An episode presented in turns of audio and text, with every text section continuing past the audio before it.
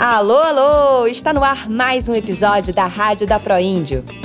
O programa de hoje é em homenagem ao Dia da Consciência Negra, celebrado no último dia 20 de novembro e a resistência do povo negro quilombola. Conversamos com Bico Rodrigues, liderança da CONAC, Coordenação Nacional de Articulação das Comunidades Negras Rurais Quilombolas, e José Carlos Galiza, assessor da Malungo, Coordenação Estadual das Associações das Comunidades Remanescentes de Quilombo do Pará. Eles comentam os atuais desafios para a titulação das terras quilombolas. Quer saber como está isso? Vem com a gente! 20 de novembro foi escolhido pelo movimento negro como o Dia da Consciência Negra, rememorando a morte de Zumbi dos Palmares. A data marca a luta contra o racismo e pela igualdade racial. A titulação das terras quilombolas é um importante instrumento de enfrentamento do racismo estrutural e de superação de desigualdades. Bico Rodrigues, articulador nacional da CONAC, nos explica a importância dos territórios coletivos. Bom, para nós, para nós da Coordenação Nacional do Quilombo, a luta pela terra é o eixo essencial da nossa luta, né? Que é na terra onde que a gente que repousa toda a nossa ancestralidade, toda a nossa espiritualidade, e é da terra que nós produzimos nosso alimento para a vida, né? Não só para os territórios quilombola, mas também o excedente é produzido para para fora também, né? Nós somos o que somos porque nós existimos naquele território e lutamos para que o território estivesse de pé. Então essa é a importância para nós do território. E José Galiza, liderança quilombola do Pará, ressalta a importância da titulação. A titulação dos territórios quilombolas é importante porque esse território titulado ele passa a ser mais protegido, né? E aí as comunidades elas são as guardiãs da floresta, né? As guardiãs da flora, da fauna, e eu acho que a garantia do território, a titulação do território, a proteção do território faz parte dessa garantia da vida. É um lugar de resistência dessa população negra, né? é um lugar de produção, de reprodução, é um lugar onde a gente mantém a nossa cultura.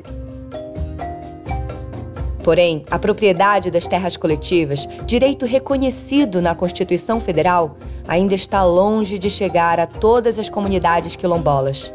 São menos de 200 as terras quilombolas já regularizadas em todo o Brasil. Se lembrarmos que são 1.779 procedimentos que tramitam no INCRA, temos uma boa noção do quão poucas são as comunidades com as terras tituladas. 2021 foi mais um ano de poucos avanços. Nenhuma terra foi regularizada pelo governo federal até o momento. As titulações de terras quilombolas que aconteceram em 2021 foram viabilizadas por governos estaduais. O Piauí expediu títulos coletivos para quatro terras quilombolas, beneficiando 419 famílias quilombolas, como lembra Bico Rodrigues.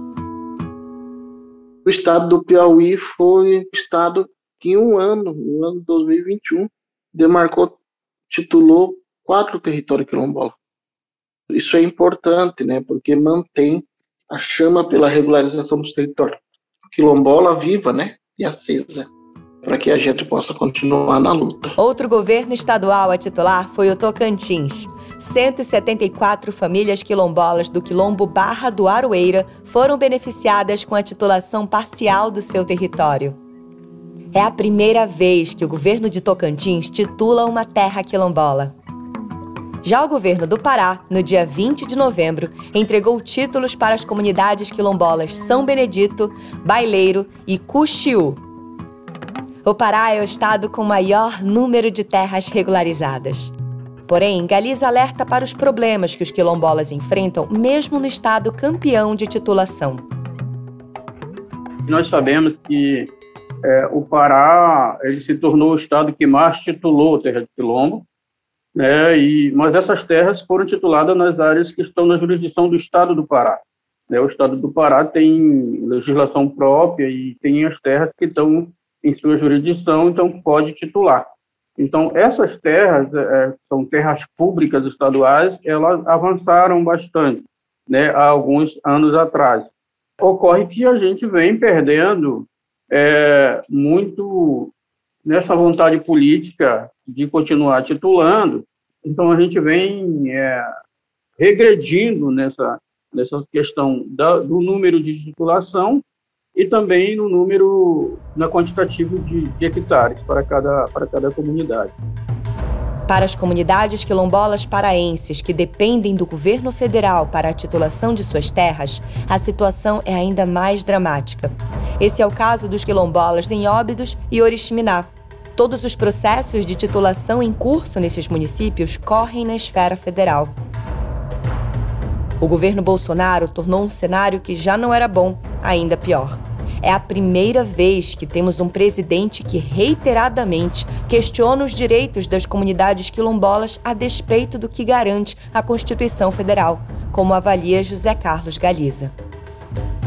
Bolsonaro disse que não vai titular nenhuma terra para quilombo e, e, e cumpriu com seu papel, porque não está colocando recurso, o INCRA está sucateado, né, não, não, não tem equipe técnica, não tem recurso, não tem nada. Então, realmente não tem como executar a política, né? Então, esse é o grande entrave, a falta de vontade política, realmente, né? O racismo institucional, né? Que, que paira no governo Bolsonaro.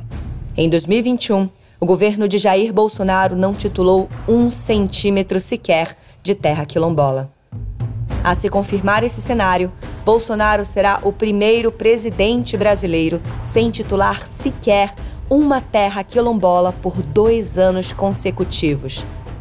A contar desde que as titulações começaram, em 1995, quando foi reconhecida a terra do quilombo Boa Vista, em Oriximiná. Bico alerta para as consequências dessa omissão. A não execução desta política coloca a comunidade numa situação de vulnerabilidade alimentar, numa situação de vulnerabilidade jurídica sobre a sua terra, política e numa vulnerabilidade de criminalização, inclusive chegando até a morte de alguns companheiros e companheiras. Então, de violações de direito, né? Uma vez que o Estado tem o dever de reconhecer e titular os territórios quilombola, mas o Estado se exime dessa responsabilidade, deixando as comunidades à própria sorte num país que historicamente tem um número de assassinatos de lideranças lideranças de direitos humanos muito superior da média. Mas o que os quilombolas podem fazer diante desse cenário tão adverso? seguir na luta e fortalecer a organização comunitária. Esse é o caminho que Bico e Galiza apontam para o movimento quilombola na sua resistência. Olha, nós temos que buscar a nos fortalecer enquanto organização na defesa do território. Eu acho que é imprescindível a gente fazer, retomar os trabalhos de base e fortalecer o conjunto do coletivo, né? Mas no momento, agora não nos resta uh, outra coisa nesse momento, né, no, no, hoje, é essa questão de, de chegar nos quilombos, de fazer a conversa, de nos fortalecer, de, de montar nossas estratégias. Apesar de todos esses desafios, é um momento que a gente está mais unido, né, o movimento cresceu muito, nós nos tornamos é, o movimento quilombola se tornou o maior movimento negro da América Latina, né? é, o movimento cresceu muito, muito mesmo. Então, é isso que trago, é, eu acho que é essa estratégia. A gente tem que fazer para nós, nada para nós tem nós, né? E, e aí. E com essas mensagens de união e resistência quilombola, encerramos o programa de hoje. Até o próximo episódio.